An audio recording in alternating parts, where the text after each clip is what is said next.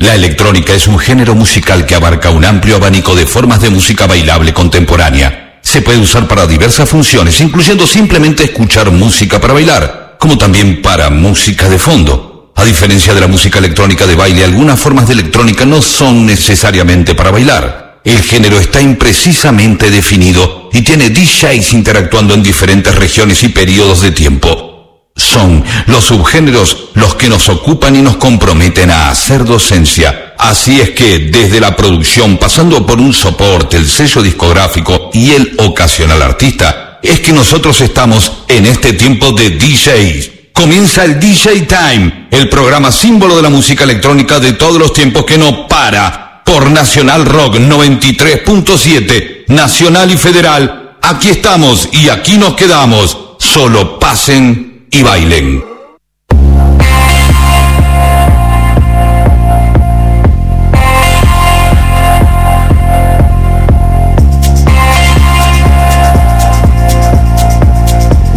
¿Cómo les va amigos? Bienvenidos a otra edición del DJ Time. Una fiesta en estudio, encontrar a los auténticos decadentes y a Daniel Melero y a la gente tocando música, la verdad fue espectacular. ¿eh? Escuchen.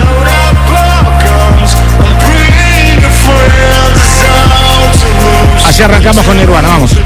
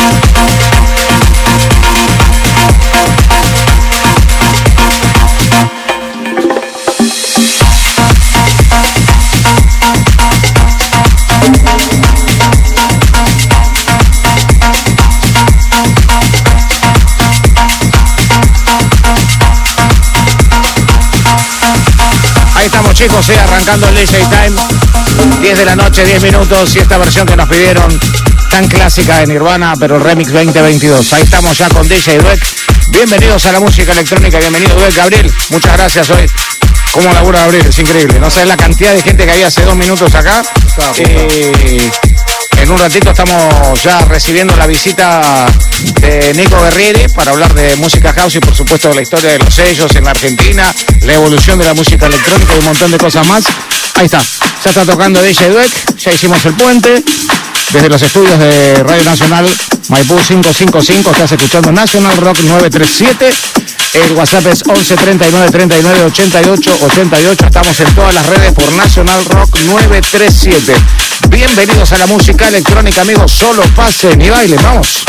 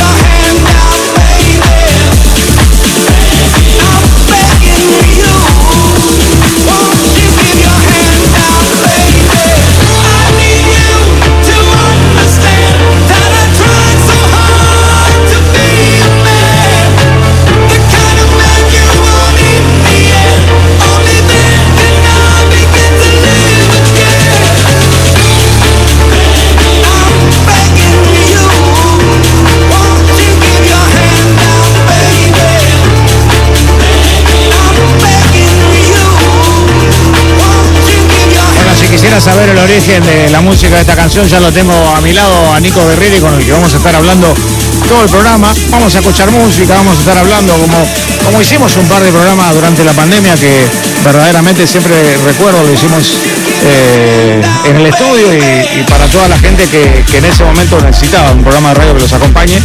Y bienvenido Nico. Muchísimas gracias muchachos, Claudio. Querido fascinados disfrutando una vez más de este espacio de cultura, compartiendo con amigos. Bueno, para mí culturalmente ya eximido de toda gana de, querer de aprender más porque arranco cruzándome a los chicos los decadentes que son cracks eh, todos, todo el grupo, toda la producción y a Daniel Melero que le hizo un par de preguntas y no, pero es una cosa increíble. Eh, tenerlo en el estudio y, tener esta producción en, Nacional Rock es verdaderamente agradecido y, feliz. Y tener a, Nico Guerrieri. Encantado, un placer. Tengo muchas preguntas para hacerte que me mandaron del interior. acá, listo. Pero preguntas que, son muy fuertes, que van derecho al, derecho eh, al, corazón. Así que estábamos escuchando este gran trabajo que está mezclando DJ Beth que se llama Breaking y es Iván Bach versus Fava, ¿eh? el técnico de un equipo de fútbol. Eh, me parece que ganó Boca hoy. Nunca fue al arco, ganó. Nunca fue al arco Racing, pero ganó. Esto es lo interesante, ¿no? La magia hasta el viento, ¿eh? ¿Sos de Racing? Gravísimo. tampoco a propósito, esto no estaba previsto. Eh, y bueno, un penal lo puede cualquiera.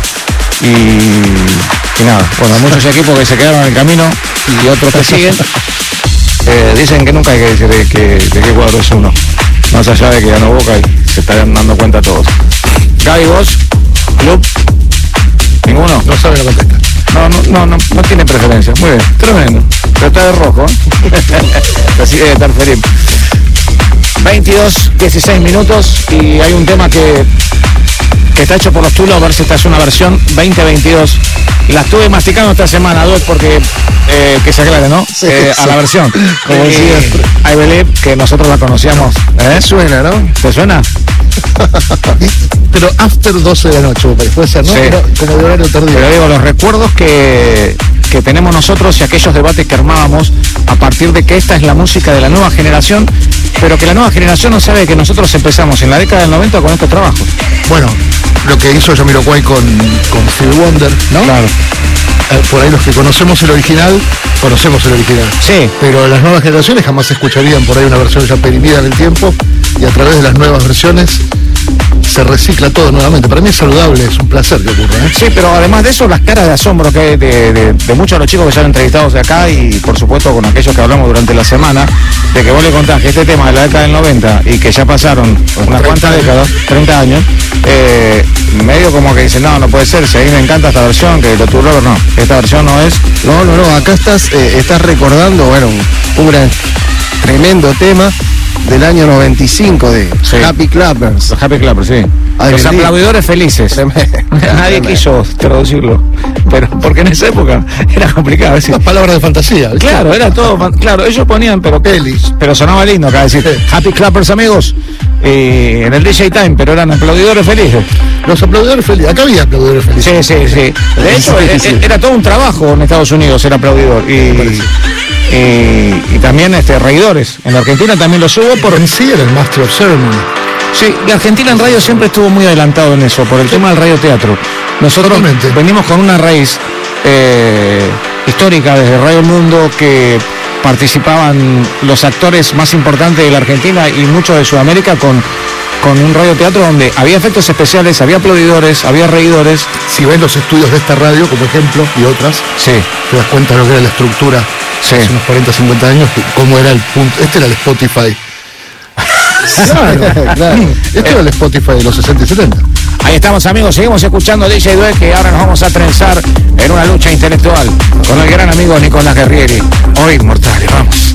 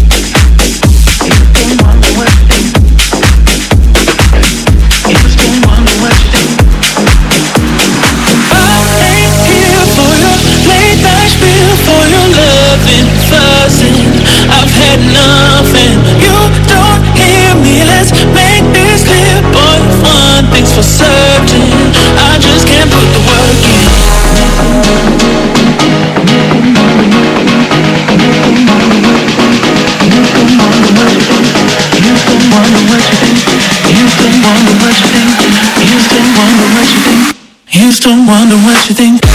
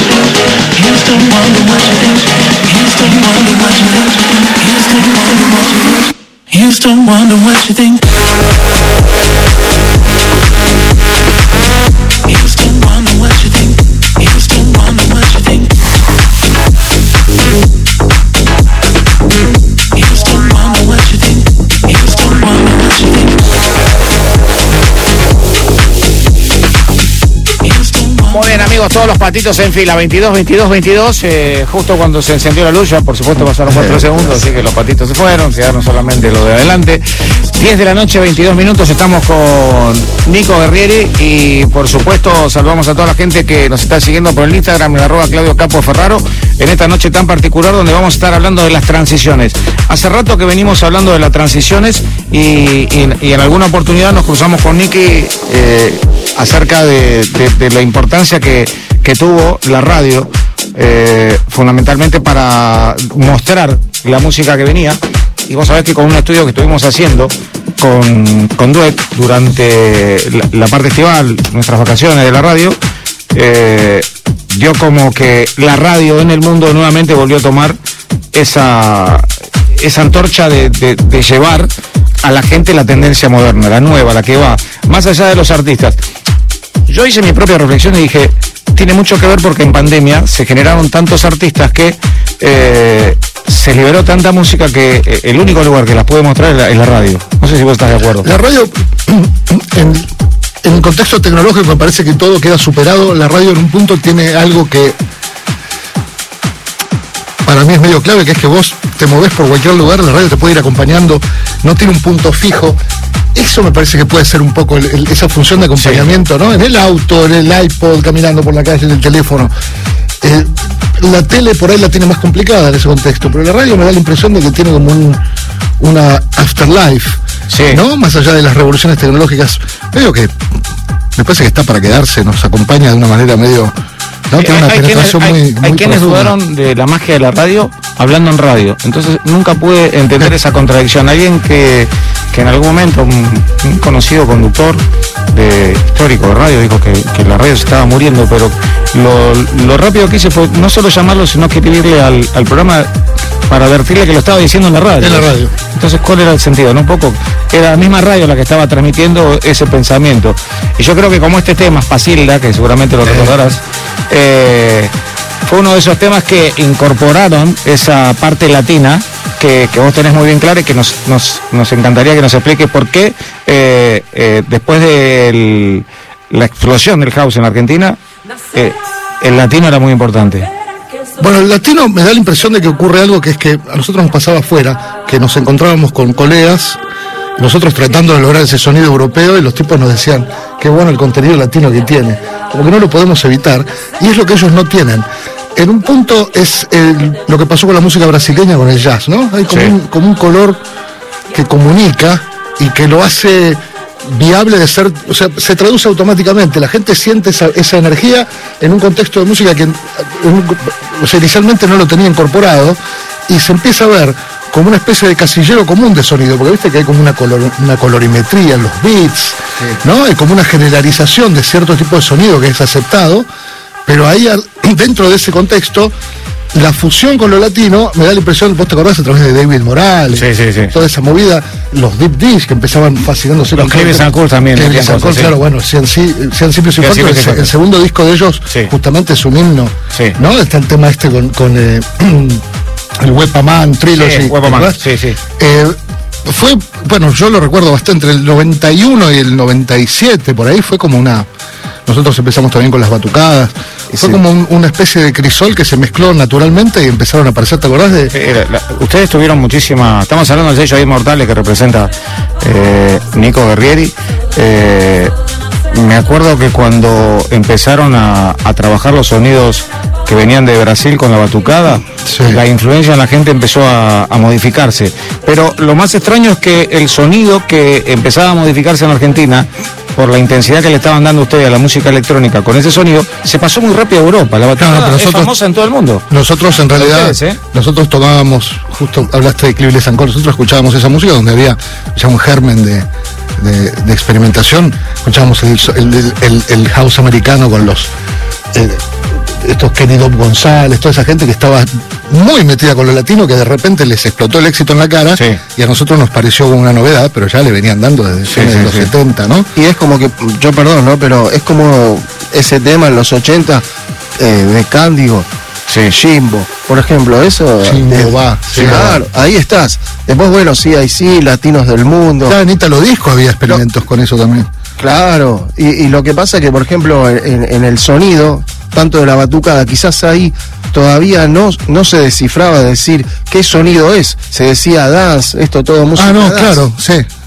Y, y acá, con, con- cuando empezó a sonar Pasilda o, o- o Lego, ya ahí se empezó a dar el género de, de lo que es Latin House. En esa época, ¿te acordás? Estaba Ian Puli, un viejo productor Sí, de techno. sí, sí, sí, y sí. uno de los grandes éxitos latinos de ese momento fue un, un tema de él. Sí, que tenía un sonido muy particular aparte, eh, Ah. porque se iba un poquitito arriba de la música que veníamos escuchando. Particularmente, ¿no? Cuando nosotros en, en los 90 empezamos a pasar un, un determinado estilo de música que obviamente popularizó eh, en la Argentina esta movida electrónica, ¿no? Eh, ¿Cuál era el género a vos, eh, fuera del electrónico, que te empezó a cautivar? Nosotros tenemos un género. Yo te digo el mío, por ahí te pasa a volver loco. A mí en realidad todo lo que tiene que ver con el- lo, que es funk, disco, soul, música negra, que por eso me gustó tanto el electrónico en un momento, porque fue como descubrir que en el house había como una fusión de todo eso que era como una especie de elegancia en el sonido, y al mismo tiempo una potencia tribal, rítmica. Me- a- todo ese tipo de, de música de baile con, con amor al arte, me, el género que sea, pero por eso, bueno, inicialmente la música electro, electrodance. O sea que podemos, podemos decir que venimos del soul eh, con el corazón fuertemente arraigado en la música disco Sí, y sí. desde ese desprendimiento, ese house comercial que era Es para... todo música para- negra, claro. porque la música disco Sí, viene. Sí. Básicamente toda, toda reinterpretación de música negra eh, termina en algo que me gusta. Es como. Sí, sí, sí, sé que la voz negra a vos te encanta. Tiene una potencia. Sí, bueno, sí. en los comienzos del house, cuando escuchaba a Lisa Stansfield, por ejemplo, a través de eso descubrí a Barry White. Yo era muy joven. Sí. Y me pasaba eso mismo que vos decías hace un rato. Sí, Escuchás era- algo que no. te barre, ¿viste? Sí. Y, y- y bueno, Bernardo No fue en este Barry caso. Por Barry, ¿no? No, no, me quedé Barrigón. En, en ese caso, Bernardo Bergeré, nosotros estábamos en Abraxas en ese momento, fue Sí. el que me dijo, si te gusta Lisa Stanfield, tenés que escuchar a este tipo, que es de donde viene. Y empezás a ver que está lleno de esos casos de que 30 o Sí. 40 años después, en el nuevo género, hay como una llamada. Bueno, Charlie Puth lo hace ahora con todo lo que es el disco de los 80 también. Eh, siempre hay, hay, hay grandes artistas que Nosotros hacen lo que queremos llamada. hacer, y perdón la interrupción, es invitar a todos los chicos que les gusta la música electrónica, que están eh, empezando con ella, a que busquen el mismo tema y que se vayan eh, tres décadas o cuatro para atrás y van a ver el origen. Si vos impresionar. si vos buscás de dónde vino la, la esencia original, ¿no es cierto? Si vos buscás quién le gusta al artista que a vos te gusta. Claro. Vos escuchás a alguien y te fijas de dónde vienen las influencias de ese artista, podés encontrar un extracto más profundo, a lo mejor de la misma esencia que es lo que, te, que estás percibiendo en esa música que te resulta agradable.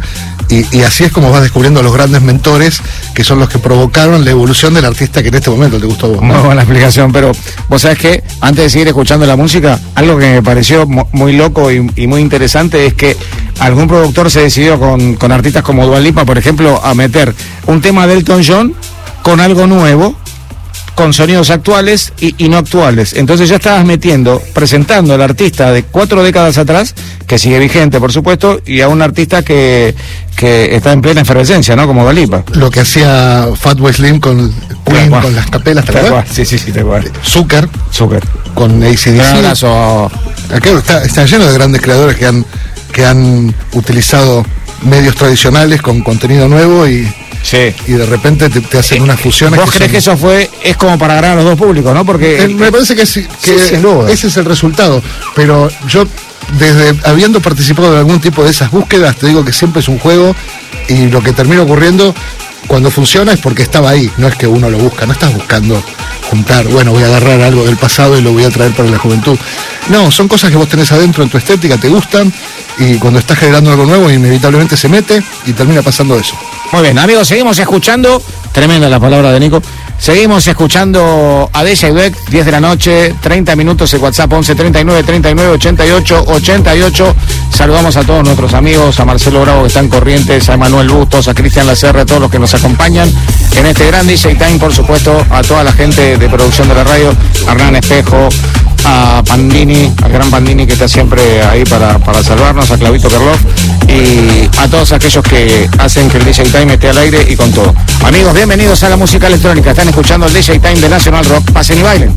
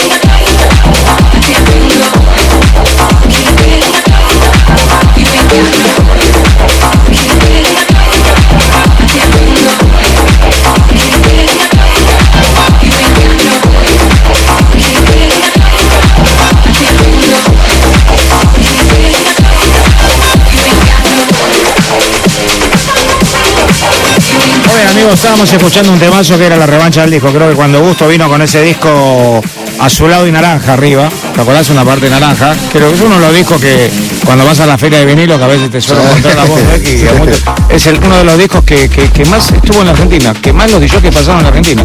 En esta época del Filter House con el Sampling House, ¿viste? Sí. Fueron dos, tres años que estalló la, el- la factura de temas con sampleos de clásicos de época de Casio también. Sí, casi. Temas refiltrados y construidos arriba, que después abrió el juego.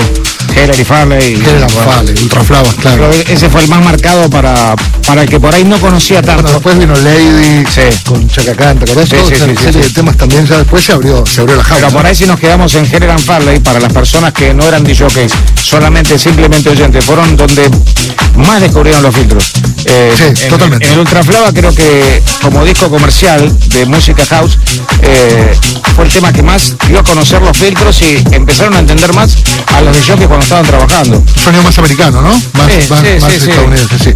Yo creo que el tema de and Farley, pero bueno, llegamos a este punto, llegamos a gusto que es otro tema comercial, pero que tiene un valor eh, musical realmente espectacular para la historia de la música electrónica y la pista de baile, ¿no? Propiamente dicha.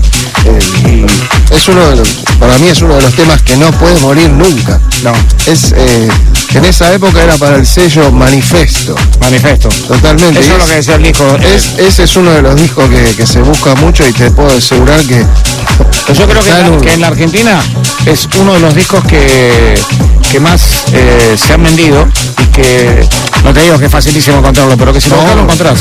Eh, es uno de esos discos que en todas las ferias está.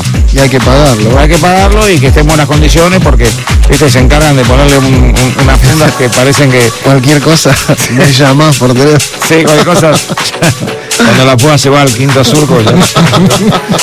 Le queremos mandar un saludo a todos los chicos que están haciendo feria. Hoy, hoy hubo feria, ¿no? Hoy hubo feria, house feria. La verdad tremendo, estuvo Juan Pablo Es Galia. Esgalia Crack, musicalizando. Bueno, Mark también, excelente música. Bueno, lo que lo que estuvo sonando eh, en Juan, mucho funk, así, bueno, sonido disco. Bueno, eso es Está eso bueno encontrarse en, en- en la feria de vinilo. El sábado pasado hubo una en- ahí en The Roxy, en, en Nice Roxy. Encontré también a vos, encontré a Luisito. Nieva, que es un gustazo. Luisito. A Luisito que va a venir con la urna. fanáticos, ¿no? El vinilo es la excusa. No, Sí, sí, sí, bueno, pero fueron unos picapiedras a tocar música de rock mientras nosotros buscábamos discos que y, y te soy, locos. y sí. te soy sincero, eh, la verdad la cantidad de, de chicos jóvenes que están tratando de aunque sea comprarse un disco, no importa, el más barato, lo que sea, que, que suene aunque sea un- una parte. Mirá lo que Eh, te a mí digo. lo que más me impactó fue que saqué la foto y creo que a muy vos. Una nena que fue derecho con el padre a buscar la gorra de Daft Punk. Fíjate la generación. La chica no tendría siete años. Te juro por Dios, vos viste que Vos te emocionaste cuando yo me emocioné, le dije, llamamos. perdoname una cosa. hijo de un amigo ahora es mayorcito, ¿no? Pero en la época de Random Access Memory estaba, yo había notado eso, como muchos chicos fascinados con toda una parte de la, del fenómeno Daft Punk que nosotros Yo creo que es la creativa de la imagen todo. todo. tiene. No, Sí, es, sí. muchísimo, ¿Qué muchísimo. te parece? Y, y- y gente que, por ejemplo, se acerca y dice, y vos los escuchás, familias que dicen, mirá, están tocando con vinilos, con discos. Hay gente que te puedo asegurar que no llegó a ver ni ve la nueva generación lo que es poner un disco con una púa, acercarte así, tocar, hacer el pitch con el dedo y estar moviendo el disco. Hay gente que no vio el CD.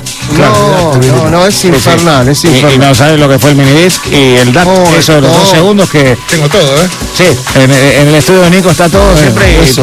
DAT Bueno, y minidisc, ¿eh? Pero contar que el DJ Time laburó con, claro. con, el, con, con el DAT. El que- minidisc y el, bueno, el DAT a nivel de industria discográfica acá se usó mucho y el minidisc eh, con las radios. Para mí el era, minidisc un era formato hermoso, ¿no? Tenía ese problema que por ahí un día lo ibas a poner y no había nada. ¿te? No, puede ser, sí, pero tenías eso que corrías, corrías como el cassette también medio ahí atrás, como para volver a, a grabar. Para mí la máxima fidelidad, más allá de la cinta, que eso no, no entra en discusión, la, la percibí en el DAT.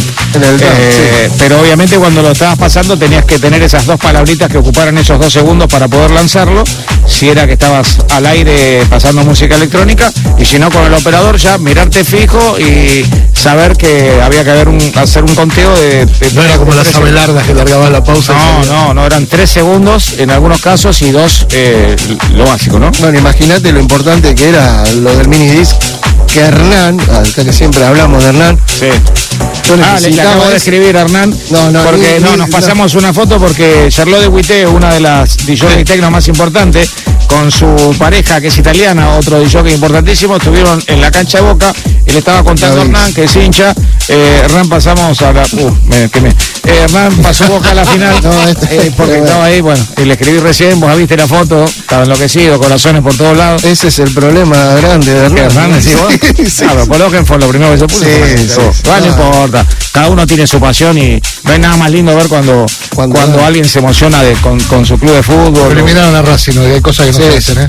hay cosas que no, se hacen. No, no, no, creo todo bien, no, no todo bien. ¿eh? Voy a traer un no café, voy a traer un café. cuestión de respeto. No, igual no me No hablo de fútbol. la, la directora de la radio es fanática de River. ¿Cómo lo sacaste pueden estar felices todos. Excelente. Eh, No hacía falta tanta contundencia, ¿no? Podía, ¿Por qué eliminar? No se hace ah, en realidad creo que Racing se eliminó solo. no, porque un grande erró no el penal, Boca no hizo no nada, ni fue a jugar.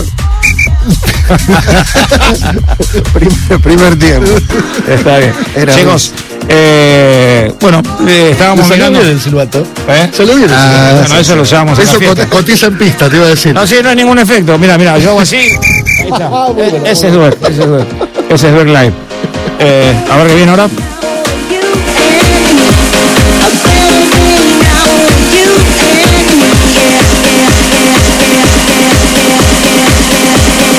Este es un 2022, ¿eh? Better Days, House of Virus. Tiene algo por algo. Bueno, pues es que cuando nosotros con, con Nico, que hemos compartido no sé cuántas fiestas ya, pero en las últimas, cuando ya nos dimos cuenta que éramos un poco Las más últimas, adultos. hace 25 años. No, no, bueno, sí, pero en las últimas, igual una vez me engañó. Pero lo voy a contar al aire públicamente y voy a hacer una denuncia que, que- que es una denuncia suave, pero eh, nos peleamos para saber el tema que estaba poniendo tal de jockey, de dónde venía, cuál era el autor y cuál era la base o la melodía y la armonía. Y bueno, y Nico se fue más allá un día. Me dice, este tema está en tantos BPM. En el campo de polo, me acuerdo. En el campo de polo, sí, en Me miraste Estancia como-. Me miraste como si fuera una Sí, me dice, este está en ciento tanto. Yo lo miré y lo miré a. Estaba Alejandro Polesica también, una, una institución absoluta. Sí, estaba, estaba Alejandro, había un montón de, de- de personas que, que de- en la música electrónica, y cuando él decía, Oliverio estaba. estaba Oliverio también, cuando él decía los beats medio como que Ah, que, que Kerry Jockey, o el que estuvo mucho tiempo en esto, sabe que no le está errando. Oye, y si, vos pensás por ahí, pensás un cachito más, un pic más, más. Y salía el tema y otra vez. Y otra vez, y otra vez, y otra vez. Y me saca del bolsillo la... No, como para descifrar. Usted me miró como diciendo, ¿pero qué tenés? No, no, flaco, pará, ¿cómo puede ser que Es un detector en el, en el cerebro, Claro. no digo, tengo una app en el teléfono. Claro, Claro, Ya, la esa- app. Mirá, tenía Está bien, esa- está bien, creo que estás viejo, Claudio. No, bueno, pero app. Pero veníamos hablando, ponerle este tema lo cantó Donna Summer en su disco debut de Casablanca y me decía, están 116. Ya, pará, loco. No, igual muchos no, sé, algunos pueden tener como para medir alguna app de esas, pero Oh, tienen, tenían todas las apps. Pero por es eso. porque lo necesitas para trabajar. eh, claro. Tenía una aplicación tremenda y me, al final después me, se, se me fue la, la ansiedad y me mostró, mira, ves, porque te digo cuándo tenía. Bueno, listo. Y ahí me quedé tranquilo, pero fue, pero fue, fue una noche intensa de... Habremos estado una hora fácil, todas las personas que nombramos recién, todos estos personajes. Estábamos en la facultad y eso era la academia. Claro. Entonces, pero cada uno quería decir de dónde venía el tema. Eh, Impresionante. bueno, y Nico con la ventaja de haber estado tantos años en un estudio, cada ruidito raro él lo localizaba primero. Bueno, I am ready, Science Queen, ¿te acordás? Oh yeah. Oh yeah. Yo- este es uno de los temas eh, que más ponían loco a las chicas. No sé si fue por la tapa del disco, eh, por esa tapa que sedujo mucho, sino que también era muy provocativa la música, la canción, las letras. ¿eh? Y toda esta cosa de un, un tribal con dos palabras sugerentes, Sí. ¿viste?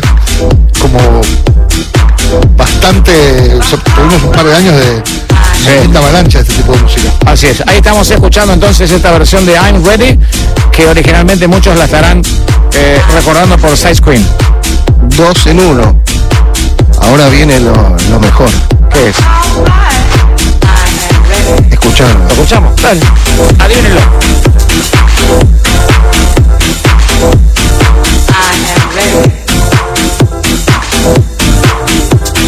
Just for this.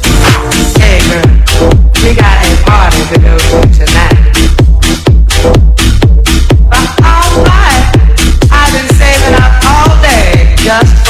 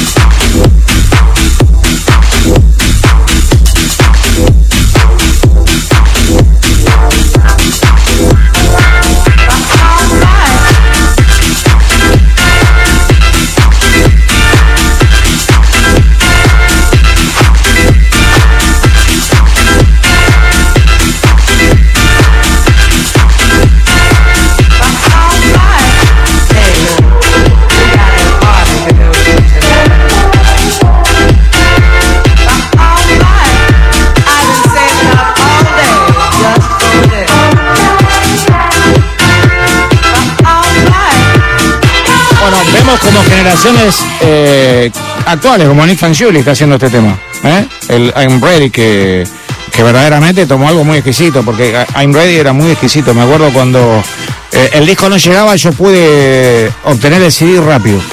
Y lo pude poner en la radio. Justamente como la radio magia, ya no sabía si era un vinilo o no era un vinilo. Y nosotros teníamos con, con el estudio de la radio un sonido que era de pelusa muy, muy sutil, que daba la impresión de que era un vinilo. O sea, lo único que hacíamos era ponerlo y no importaba si estaban. Obviamente no te importa un sonido No. que esté en cuadratura, ¿no? Porque lo único que hacía tanto. es- Entonces a veces con el vinilo que recién trajimos, eso era hermoso, era una de las mentiras más grosas y lindas que uno podía decir. Estábamos equipados técnicamente para hacerlo, esto, esto hay que decirlo, pero teníamos un CD con una hora grabado un disco que tenía una O sea que- pequeña fallita. Vos le ponías ruido vinilo a las cosas, a propósito. nosotros se lo tratábamos Sí, sí, lo tengo que decir. No, no, no, no. Corten, decir. corten. Ah, bueno, pero después de Está chequeado. después de Mientras tanto, 1136 programas no lo puedo decir. Nosotros levantábamos los vinilos y le sacábamos Le sacábamos. los ruidos para que después Claro, salga sin Claro, ruido. pero eh, nosotros siempre quisimos, desde este programa, que esa magia, esa ilusión del chico que estaba a poner en Corrientes, del chico que estaba en el sur, del chico que estaba en el Chaco, en Córdoba, en Santa Fe, pudiera escuchar el vinilo a, a través de una radio. Y que de hecho teníamos el 80% de la programación Eh, en vinilo, eh. después bajado digitalmente a la, a, a la compu y era vinilo. Pero Bueno, es a- verdad. a veces no había, no existía esa posibilidad de conseguir el vinilo, pero sí el CD y teniendo a Schopenhaven como soporte eh, directo, lo primero que llegaba era lo que ponía, porque nosotros no, no podíamos dudar como, como un programa eh, exclusivo de música electrónica donde todos los jockeys venían, no podíamos fallarle ni a los jockeys teniendo el tema ni bien llegado. Pero lo que era llevar las cuatro valijas de vinilo Tremendo. para llevar 72 canciones. Nadie, Eran 45 kilos. ninguno de los jockeys de la década del 90, eh, Todos tuvo el auto en perfectas condiciones Todos en la parte trasera. todos musculosos y con el, y con el baúl raído. Eh, y siempre listos para cualquier problema y enfrentar cualquier situación. Totalmente. Lo que pasa que, mira, mirá lo que es, ¿eh? En ese momento vos hacías lo imposible para poder que la gente logre escuchar cómo suena un vinilo. Hoy en día la nueva generación salió Con un pendrive. Claro, no, bueno, no, ojalá, eso está perfecto para poner con los timecode. Entonces vos pones mediante la placa los discos virtuales, Sí. los pones en la bandeja y cargas cada tema en cada disco. Entonces, bueno, nunca vas a escuchar el sonido de vinil. Exactamente. Entonces eso, bueno, eso es lo nuevo, lo que se, bueno, mucho se usa, y, pero logré ver que es como que el vinilo, el vinilo verdaderamente sacar de Es la una aventura, un disco una aventura. Nosotros, eh, por todas las radios que pasamos con este programa, y Nico se tiene que acordar muchas veces porque tuvo artistas en su sello que, que venían al DJ Time y hasta hace poco con Emma Bustos eh, traía una camioneta furgón exclusivamente con, con las cajas, ¿viste? Las cajas de, de lechero, que son las cajas más cómodas que hay, las de los ayer. Los famosos vinyl crate. Claro, donde Bueno, le es- metés el vinilo que se vuelca, esa es la ventaja que tenés, que te lo tenés volcado los que pasaste o... Pero no tiene que estar muy vacío, porque si está muy vacío se No, se tuer- tiene que estar o bueno, los cajones que era, Pero viste lo que pesa un cajón de eso. sí, pero me- mi vida era así, y lo, lo importante era tratar de conseguir un cajón de eso, pero No era en, fácil. en la- en eso, la verdad, en esos lugares. Sí, la Serenísima favor, también Sí, por favor, dame uno Yo me esos. acuerdo que le dije, bueno, no me puede decir que se te cayó en un pozo. Me dice, bueno. Eh, Tengo uno verde que dice la Serenísima llena de disco. Eh, No, de paso es- estamos hablando de una marca, pero bueno, no, No, me no, ya. Total. Y la aventura de armar un programa que seguramente la próxima semana lo vamos a estar haciendo en vivo con las bandejas y con todo eso que, que trae, ¿no? El, el vinilo es, es como una aventura, es una gran aventura. Es Vos lo viviste, o sea. Pero sí, claro, nosotros por ahí somos los menos indicados para, para ponerlo en su justa medida porque era el estándar. Sí. Entonces, no tenemos esa nostalgia del vinilo. ¿sí? Tenemos el recuerdo de que era lo que mejor sonaba en ese momento porque la alternativa era un cassette, ¿no? Sí. El vinilo tenía un rango, tiene un rango de frecuencia teóricamente ilimitado hacia arriba. Sí. Y lo que vos lograbas escuchar ahí era como esa octava de más, tiene esos graves Sí, sí, sí. transparentes y los agudos más presentes. Es, bueno, cuando apareció le- la digitalización fue medio revolucionario. Y ahora, ¿qué ocurre? Después de tantos años, volvés a escuchar algo que es igual de bueno y tiene un, un- un color y un, y un sabor nostálgico y una cosa de elegancia y una textura diferente. Sí. Y fue bueno lo que ocurrió, una especie de revolución, un revival, ¿no? Sí, sí, sí. Que es- es- básicamente está bien, los números no son, hay que tener en cuenta que es toda una tecnología No, no. difícil de implementar. Lo que Pero pasa que- es un mínimo que no, del que no se baja. ¿eh? El, el armado de hacer una cabina en esa época, poner Claro. con las bandejas, no era solo eso, que poner las bandejas, había que hacer Cuando hicimos la, que no cuando armamos la, la, la rave en Parque Sarmiento, me acuerdo que mandamos a hacer unos verdad. slabs, mandamos a hacer unos slabs de concreto, Sí, el cálculo de la antivibración y 4 todo. pulgadas de ancho, pesaban como una tonelada, ar- arriba de, de- de tachos de aceite llenos de arena y habíamos puesto unas, Sí, bandas- sí, sí. unas, unas losas de cemento armado con los antivibratorios arriba, básicamente para que vos puedas bailar el chamamé alrededor y Fueron no seis días eh, y No seis saltó noches una púa, ¿eh? ininterrumpida de, de búsqueda de la, de la máxima calidad para la gente. Bueno. seguridad, antes que nada, seguridad fue lo que buscamos. pero no saltó una púa, ¿eh? No, No, no, no. Y ahí los escenarios vibraban. y- Sí, y Bueno, eh. 50.000 personas había. Eh, Eso que muchas discotecas hoy en día que los, los DJs quieren ir a hacer un show de vinilo no tienen el montaje No, antivibratorio. no. Lo que pasa que hoy en está la día cabina preparada. Se entra el volumen directo por la púa. Todo diferente, los buffers funcionan de otra manera, todo el sistema es distinto. Lo que pasa que hoy en día se venden como si fuesen unos almohadoncitos Sí, sí, no. que, se ponen en cada patita y Yo tengo unos, unos antivibratorios que, que son rellenos de un gas también Claro. para que no vibre. El Es. problema es que vos tenés, tenés vibración en el aire Claro. Y los graves hacen vibrar. Las, las discotecas cuando el Eh, estándar era el eh, vinilo estaban meten. diseñadas de otra manera. Se meten en, en- en las púas, se meten en ¿Qué te todos lados y, y Sí, lo, terminan reproduciendo como una vibración. Los graves más que nada, los graves hacen mover todo, entonces se te mueve el brazo y la púa, ¿viste? Sí, me acuerdo la preocupación de, de muchos DJs sobre ese tema y bueno, sí, en esos eventos que eh, realizábamos no, no, no había problema de eso. Pero toda esa tecnología que había que tener alrededor, todo ese cuidado extra, lo mismo cuando vos haces un mastering para vinilo, tiene ciertos requerimientos, los graves Sí. no pueden estar en estéreo, toda una serie de cosas, hacen a que el- vos trabajás de una manera que produce un producto determinado para ese soporte y lo imprime de ese sonido que después uno Sí, el máster, máster, los másters eran Después uno lo atesora porque requiere un trabajo especial. eso. Sí, yo tengo un máster de Inmortales escondido en el auto siempre, eh, de, de temas muy comerciales que, que a veces le prestás atención de dónde sacaron algunos sonidos o, o- o cómo suena, o si querés lucir a la máxima expresión la, la- la potencia de tu auto, ¿no? En el sentido de la calidad del sonido y el derecho e izquierdo y el, el- el delante y por detrás, ¿no? De, Sí, de la música, que, que te hace sentir con, con la música electrónica en otro mundo, porque es como cuando vos mezclás, que tenés una concentración muy particular y escuchás los canales que te empiezan a dar vuelta. Llega un Sí, momento te en metés un horario adentro. que te metes adentro. te santo, sí, sí. Y yo creo que ese es el mejor momento de- del, del productor discográfico. Estamos sobre la recta final de la primera hora. Este es el DJ Time por Nacional Rock, el WhatsApp 11 39 39 88 88. Estamos con Nicolás Guerrieri, DJ Dweck, yo soy Claudio Ferraro, desde la radio pública para todo el mundo. Vamos.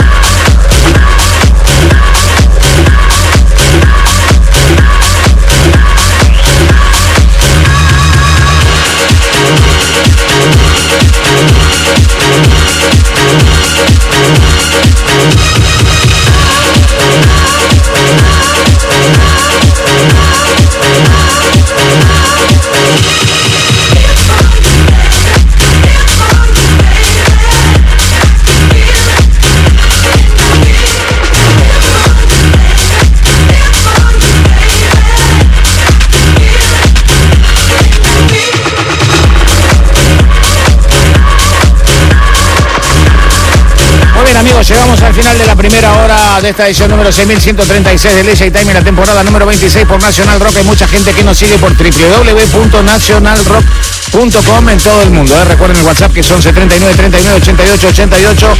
Nos vamos, separamos tanda. Cuando volvamos la segunda hora, por supuesto, de este DJ Time con mucho house y vamos a estar charlando con Nicolás Guerrieri y con DJ Weck acerca de la evolución de esta música tan particular desde los 90 hasta el 2022. Pasen y vayan.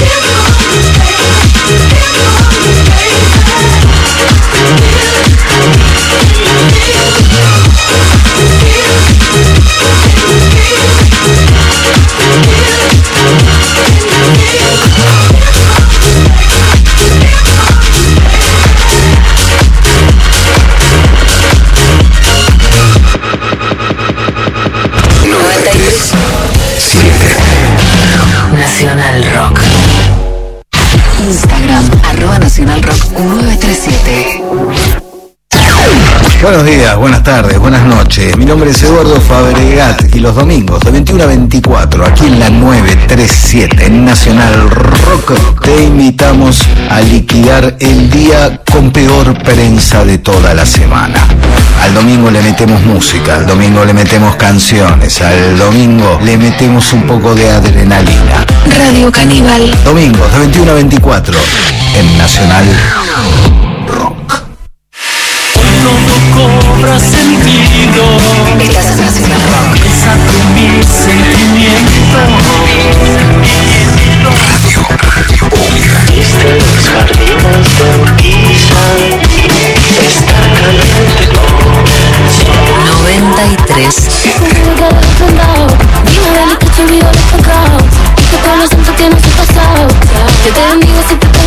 Arroba Nacional Rock 937. Crear. Romper. Destruir. Construir. 937. Nacional Rock.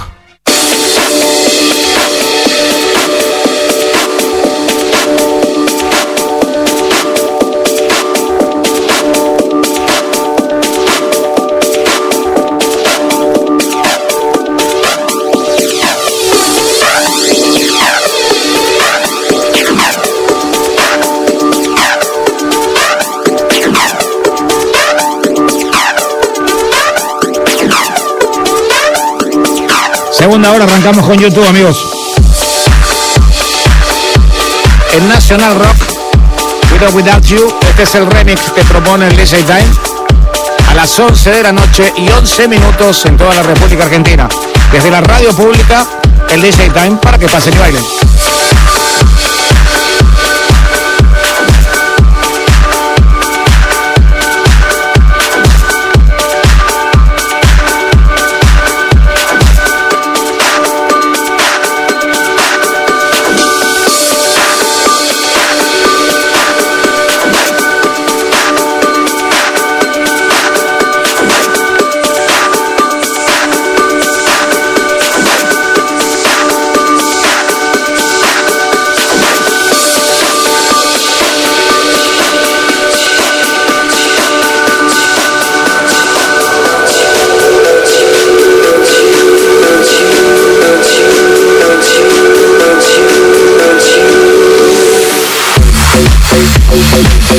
face, face, face.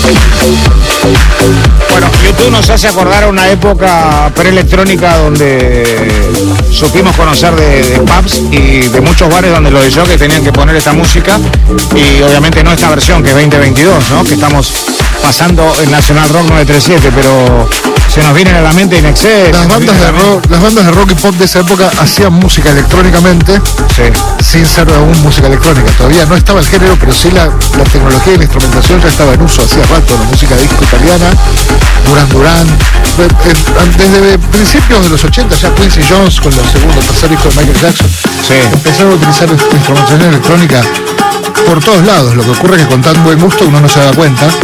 Pero ahí viene el género, el germen de lo que después fue el género, ¿no? Sí. Después empezaron a utilizar las máquinas de una manera más simple, más concisa. Que una noche charlando con DJ Paul acá en, este programa nos contó cómo fueron sus comienzos y fueron así con el aporte de bandas argentinas como Virus, Stereo, Los Abuelos de la Nada y después empezaron a ingresar algunos temas que desde los remixes de la música disco empezaban a incorporarse como los futuros temas electrónicos que uno todavía no conocía pero eran remixes ya, ya no tenían el formato de esa música disco tocada en vivo. Y- Pasa que ocurrió el, ocurrió el desarrollo de la- del concepto remix, ocurrió también a mediados de los 80. Sí. Creo que fue Arthur Baker, sí, el jockey americano que, sí, sí, sí, sí. que pasaba los vinilos a cinta, dos veces el mismo tema, cortaba el final de uno con el- la intro del siguiente, Escuchen, pega- pegaba la cinta Como dice Bendita, escuchen, y escuchen. entonces tenía de pronto en una cinta una versión de 14 minutos del mismo tema, las extendidas. De esa forma podían utilizar que la gente siga bailando. Digamos. seguimos hablando que hacer un radio de edit ahora es, es distinto. Haces el tema y después lo cortás y radio Sí.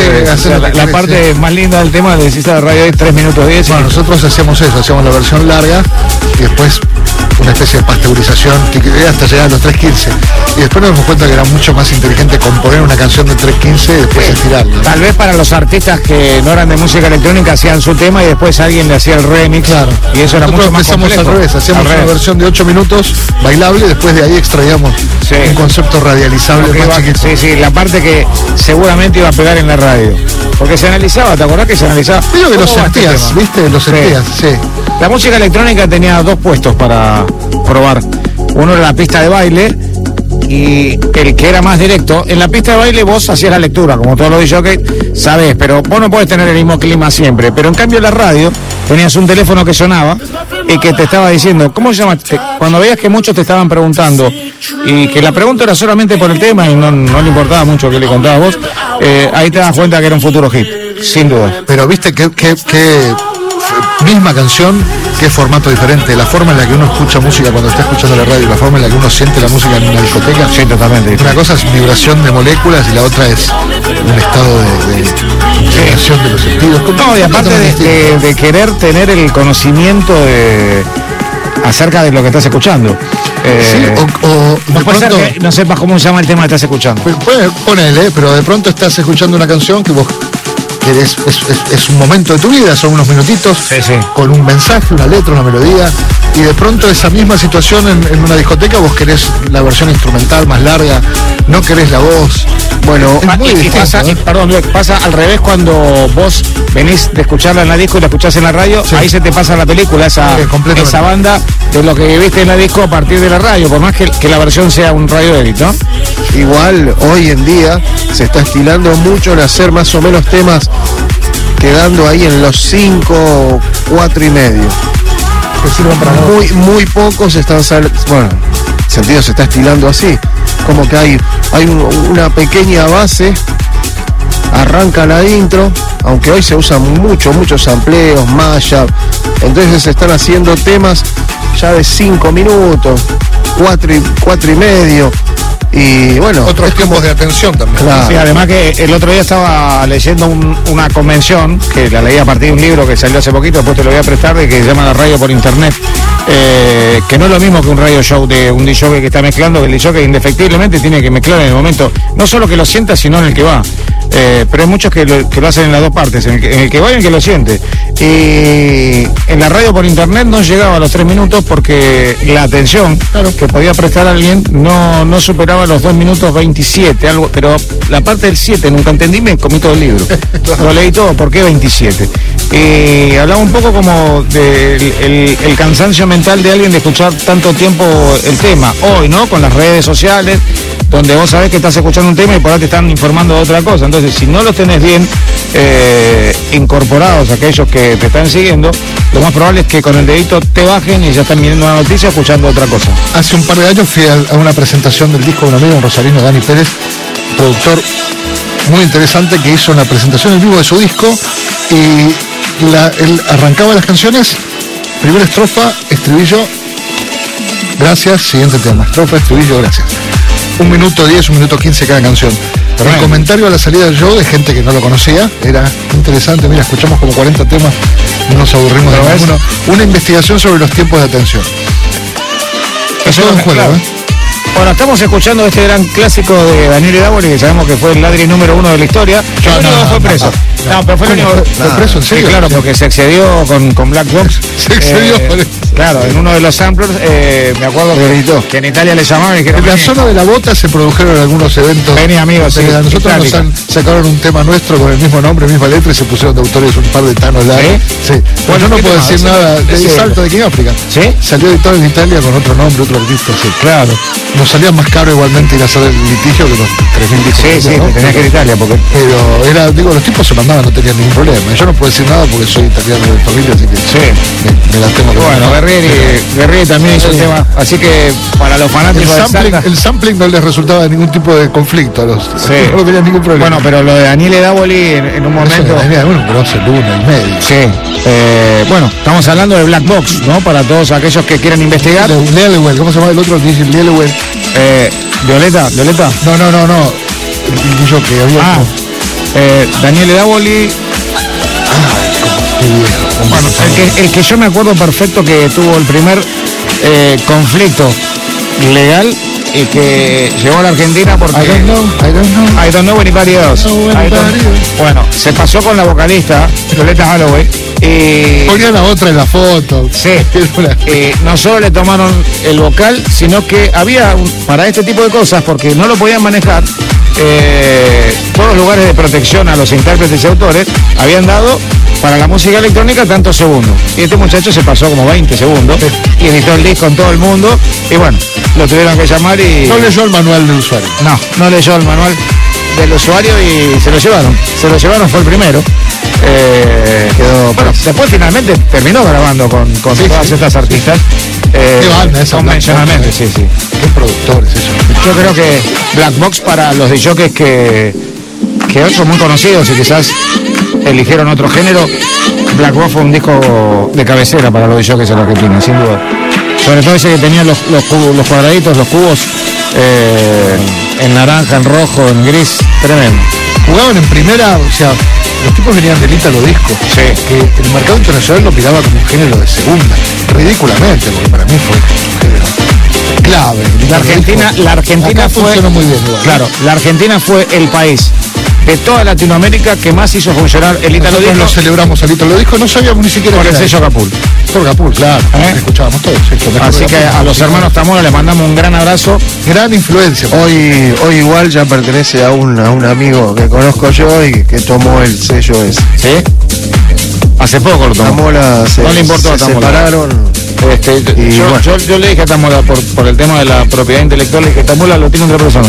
Hicimos lo que teníamos que hacer. Qué bueno cuando alguien siente que cumplió un ciclo, porque ya venían del papá también, eh, del barrio Barracas. Ahí nació. de Capul. Sí, lo mejor de Gapul y esas tapas tan características que estaban relacionadas con, con imágenes que, que hoy eh, no entrarían en la inclusión. Crossover total, ¿eh? Sí, sí, sí. Crossover total. Lo escuchaba el pibe en, en- en el centro de Buenos Aires y el pibe de, de otro pueblo, de cualquier lado, con Sí, sí. los mismos discos. Lo mismo que pasó después con Emerson y que un poco nos pasó a nosotros. Sí. Era crossover, no había ningún tipo de segmentación socioeconómica. nada. ninguno. No, no, la- el Ítalo, hoy por hoy hay lugares que se dedican a pasar. Y, y tienen un sonido que a muchos les parece raro. No, a mí me el Ítalo Disco me parece que Sí. no entendés toda la música electrónica comercial si no entendés el Ítalo. Tal cual. Muy bien. Es el nexo, ¿eh?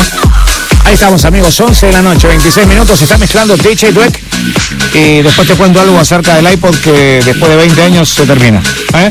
Hace un rato estábamos hablando de una máquina que estaba... Se terminó el MP3 hace unos años también. Sí, termina- MP3 no se dio cuenta que se Sí, terminó. Pero ¿qué van a dos hacer? décadas en el mercado, este innovador dispositivo de música digital portátil desaparecerá una vez que Apple y otros vendedores autorizados vendan el remanente existente del iPod Touch. Así lo anunció la compañía. Así que que yo que tengo el uno, el primero, el viejo con la ruedita mecánica, me lo guardo en la masa. A cotizar en bolsa, ¿no? sí, no va a haber más. Ese de 5 GB, gordo así, fue igual, totalmente. El tema es si lo dejan funcionar con los programas, ¿viste? ¿Qué van a hacer ahora? Que ahora el teléfono es un iPod de lujo. ¿Cómo, cómo sigue entonces? 40 veces más que el iPhone, el iPod, el teléfono. El teléfono. Todo pasa por el teléfono. El escape siempre para adelante, ¿eh? Sí.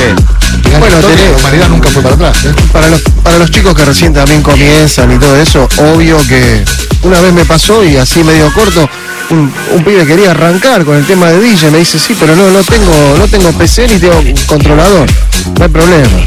Empezar por este controlador chiquito que tiene hasta la base para poner el teléfono y ahí con un programita empe- empezó a pasar música. Sí.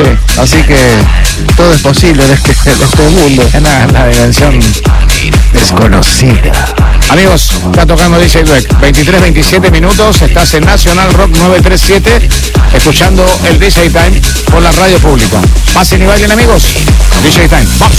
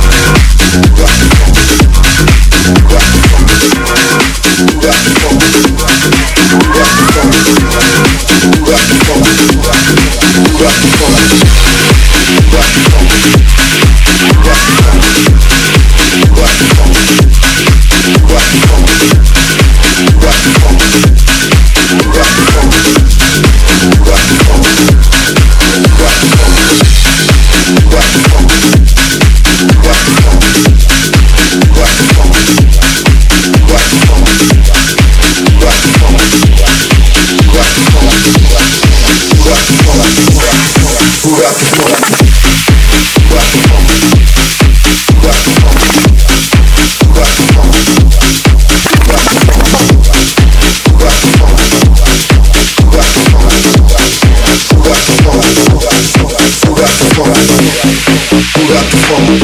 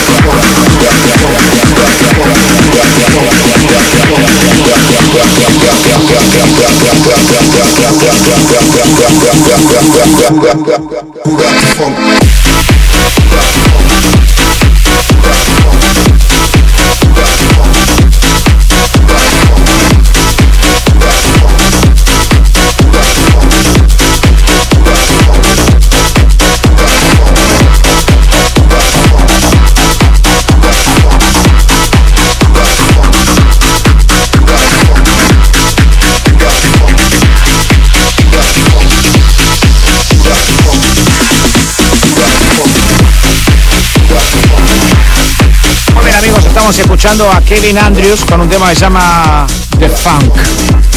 ¿Eh? Un tema que lo pone... Te excita mucho este tema. ¿no? Hermoso, hermoso. Algo para destacar, eh, Nico? Se movilizó, ¿eh? Se movilizó, sí, sí, sí, se movilizó. Esto es tremendo, tremendo. Es 2022, ¿no? 2022.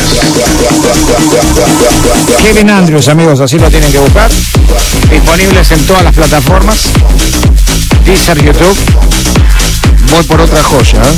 ¿Sí? Vamos a ver. Bueno, y hablando sobre la, evolución de los 90 hasta llegar hoy al, al house, eh, en la década del 2000 tuvimos ese salto enorme acompañado por una radio muy importante que nace después de la más importante de los 90.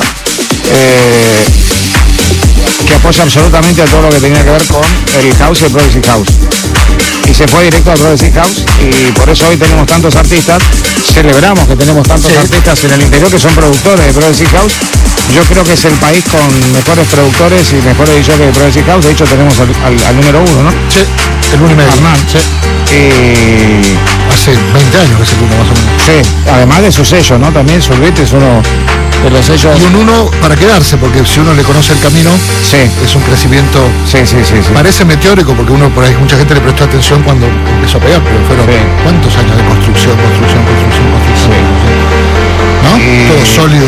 No, no, no. Aparte la preocupación de Hernán era eh, sobre todo, sobre lo que iba a pasar con la movida. Cuando nosotros empezábamos en un estudio en San Justo, Hernán venía una vez por semana y... Pusieron la disquería con Ezequiel, ¿te acordás? Sí. Y la preocupación era qué iba a pasar con la movida. O sea, le preguntaba a mí, como tipo que estaba en permanente contacto con la gente, y, y había como una disputa en el, en el sentido que al DJ cuando tocaba, eh, por ahí el dueño de la disco o alguien le advertía al dueño de la disco que lo conveniente era que deje de pasar música electrónica y que venga esa famosa palabra que se llama joda. Eh, nosotros como productores siempre dijimos que la música buena es buena en, en todos Ah, los sí, estilos. inde- Independientemente del género. E Independientemente del género, y lo que no entendíamos es por qué había, era una discriminación de no dejar pasar música. Pasa solo con la música, porque imagínate en un contexto hablando de comida, por ejemplo. Esta es la comida que va, la otra no. Sí. Es ridículo, ¿no? No, no, bueno, no la música sentido. parece totalmente natural, la discusión y hay que explicarla, pero es tan ridícula para mí. Sí. Generar una discusión sobre que un género está bien o mal cuando hay millones de personas que le gusta es, completamente irrelevante. No tiene sentido. No tiene sentido. No tiene sentido. Eh, eh, tal vez el Si sentido sea... razón, están todos No, no, el, equivocados. senti- el sentido tal vez sea que escuches y te interiorices acerca de ese género. Y si no te gusta, no sentir que tenés que hacerlo desaparecer porque lo tuyo no estás tan seguro, porque en definitiva, si lo que te gusta a vos estás seguro, ¿qué te molesta que haya otras cosas? Claro. ¿Querés que desaparezcan? que Porque te mueve la aguja, ¿qué es lo que pasa? A mí siempre me resultó extraño. No, Ojo, eh, lo detecto en mí, cuando a mí, a mí me pasa lo mismo. En el momento que yo te lo estaba planteando, así como una especie de reflexión, era por un tema de espacio. no se daba el espacio para este género. No se daba el espacio y no querían que exista un espacio.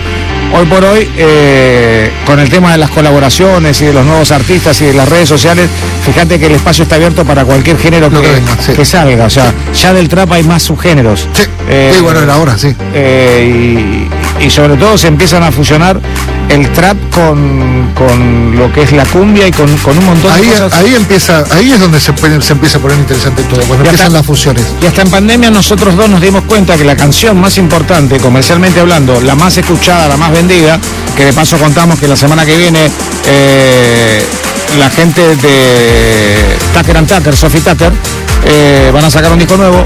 Eh, ¿Te acordás? House Arrest. Eh, y otras canciones que estaban saliendo en la BBC, nosotros detectamos que tenían eh, música de...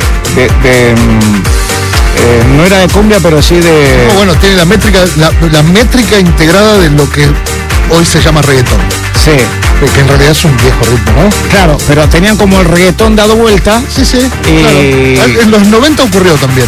y, y nosotros teníamos una sensación de descubrir un nuevo género. De hecho, el- el- el- uno de los rebotes clásicos, sí. uno de los patterns clásicos de línea de bajo del house, en realidad tiene exactamente el mismo golpe donde va el, tambor en el reggaetón. Sí. Son eh, se- secuencias de baile que movilizan al ser humano, le gusta a la persona bailar eso.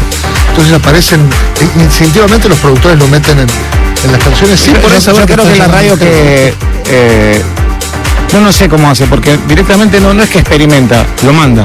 Eh, que Radio One, a través de Picton, que es uno de- Ah, es bueno, una leyenda, ¿no? Radio One, ahí está, en, Radio One, eso toda la gente ahí estaba en Jules, de ahí salió Sí. todos los jockeys. Todo lo de ingleses. choque que después pudimos ver en el, el Argentina. trabajo que hizo la BBC, por eso es tan, es tan emblemático que este programa esté en Radio Nacional también. Sí, sí. Porque el, el trabajo que hizo la BBC con, con el desarrollo desde la década del 50 al 60, ¿eh? todos los géneros musicales y artísticos irreverentes, extraños, se han tomado un enorme trabajo de investigación y Bueno, apoyo. fíjate vos que eh, en, en los estudios terciarios va a estar eh, tomado como, como formación académica Bueno.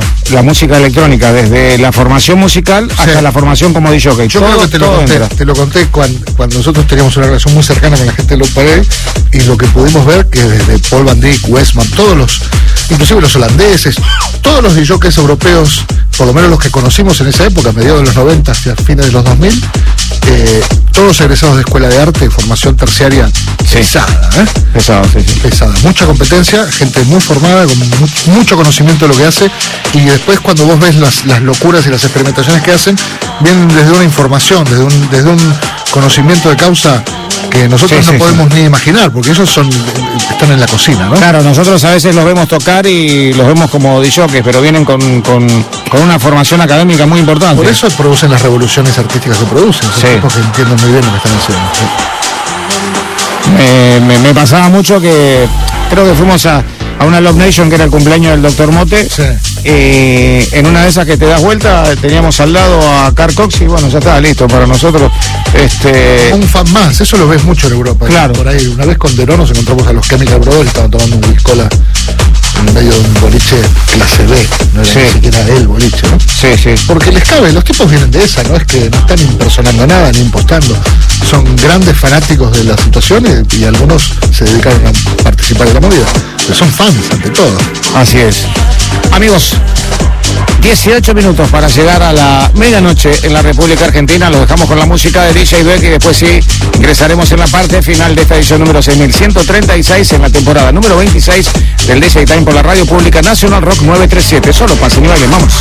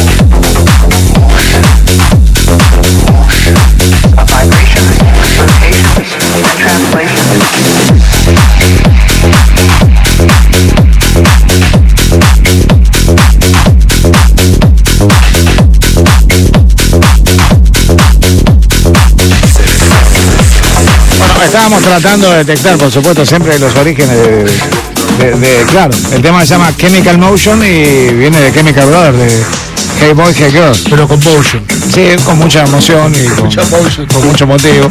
Ah, ahí voy con una locura. A ver. Sorprendenos. Estás profundo, ¿eh? No, además, un gran amigo nuestro, ¿eh? Un gran amigo nuestro que supimos utilizar muchísimo.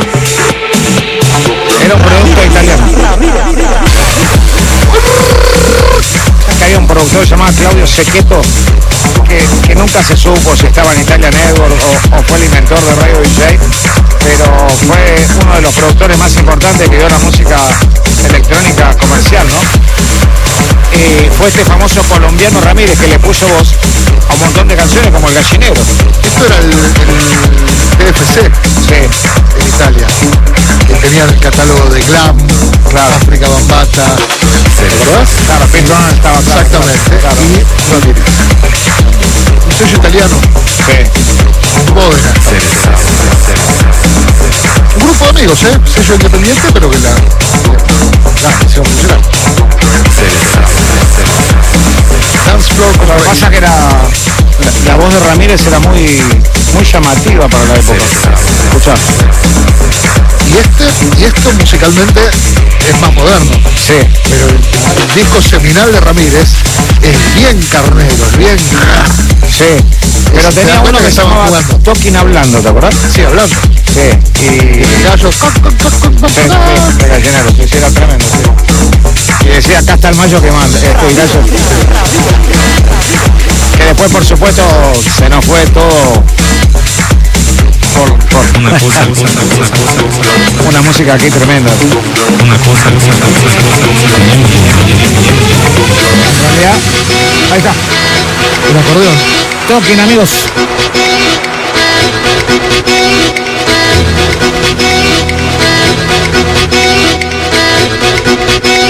La cosa más bonita La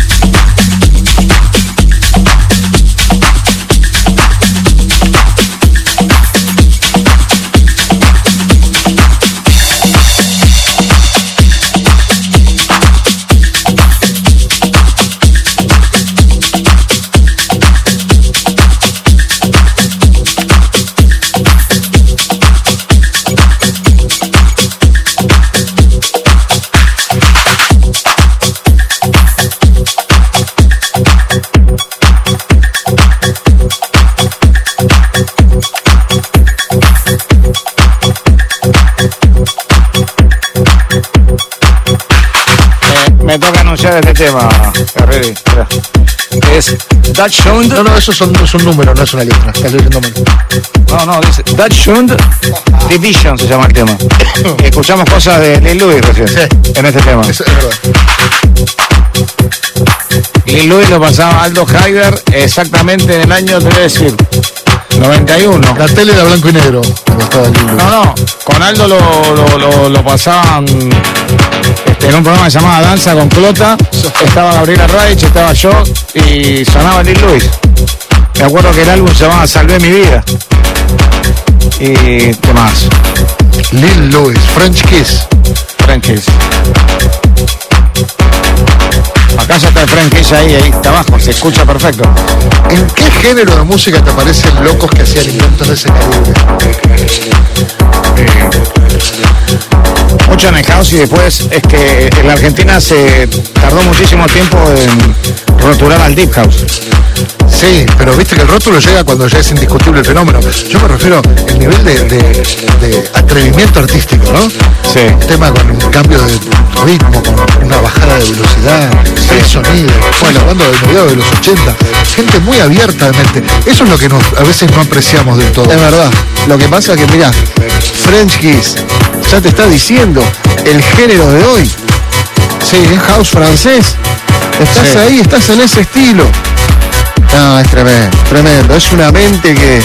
Y acá estás en lo mismo. Fuera del micrófono estábamos hablando con, con Nico acerca del crecimiento enorme del crowd francés de hace 10 años por acá, ¿no? O sea, Si bien el crowd francés tiene un, un padre que es eh, Laurent Garnier, Pero Garnier, Casu, bueno, Claro. Alter, que después fue. sí, Thomas Van Alter, sí, tremendo. Eh, Air. Cuando te pones a mirar, eh, estamos hablando de 1998, 99. Sí. Ya estaban. Pero en la, en la digital parte comercial, pero hoy eh, los productores franceses están poniendo un house francés, que es hermoso. Lo que pasa es que cuando fue comercial, porque se puso de moda el estilo, ¿no? los, los tipos lo hacían Sí. con el mismo nivel de elegancia, de dedicación. es No, no pensaban que, que iba a ser. Siempre pasó eso, ¿eh? Se hace comercial después. Sí. No busque, no. no no, no, no, yo por, soy por de ahí lo popular nosotros lo, lo mezclamos con lo popular. comercial. Si vos lo buscás popular, la gente se da cuenta de una especulación. La gente lo, lo que siente es ese, el extracto que hay adentro de la música y el extracto sale de. Es lo masivo, lo masivo de la difusión. Es, eso lo lleva. la lo- no claro, lo lleva a ser lo radial y, y bueno. No, además ellos tuvieron la posibilidad de agregarle un video. Si, si bien tenían que eh, llamar a algún director de cine, porque en esa época no era fácil hacer un video. Eh, los videos que salían acompañaban de una manera increíble y llegaban a la tele por, por canales como MTV, eh, en la Argentina después fue Match Music. Y, y ahora hay muchos, pero obviamente que no, no con esa tecnología de la época. Y, y tampoco teníamos un, una tele o un receptor que, que pudiéramos ver exactamente la calidad de, de grabación de ese director. Tenían directores. Ahora le ponen a todos los temas, reggaetón, todos directores, creo que pum, una explosión y engancha otro tema, pero eh, Es para hablar eso, ¿eh? para, sí, es para hablar un programa entero. O dos. ¿Qué, qué influencia tuvo el video, la imagen del grupo en el tema? Hay veces que toda y, y hay veces que no. ¿Te acordás en los 84, 85, los comienzos de MTV acá? Sí, fueron Cambió todo el pop, cambió. eh, No podés nunca minimizar. Eh, yo recuerdo un, un cruce que hicimos radial con Ruth Infarinato.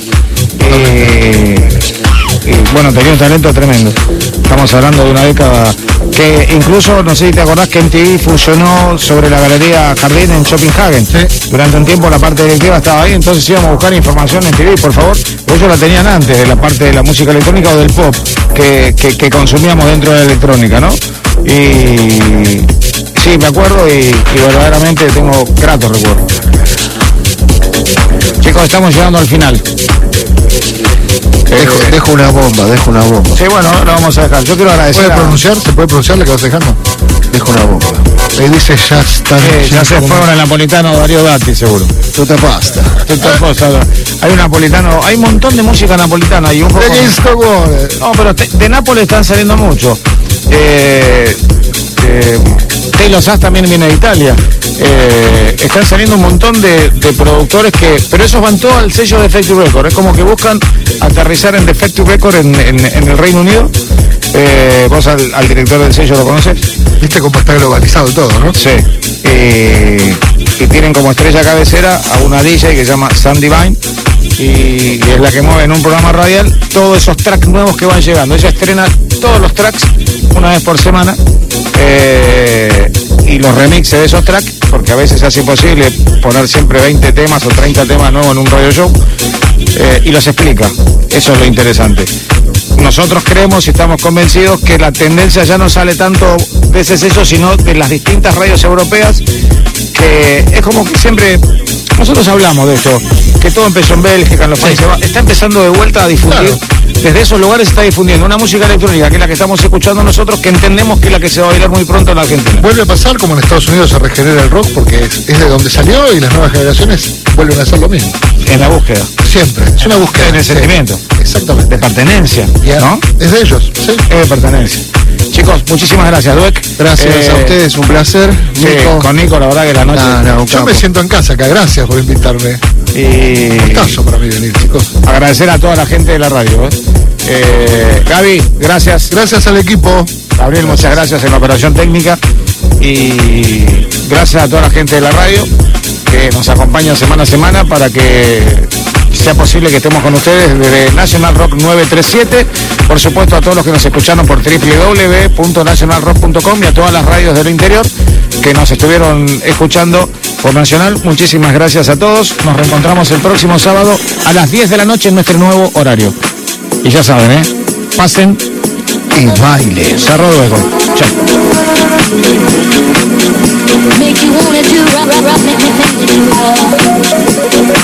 Make you wanna do rock,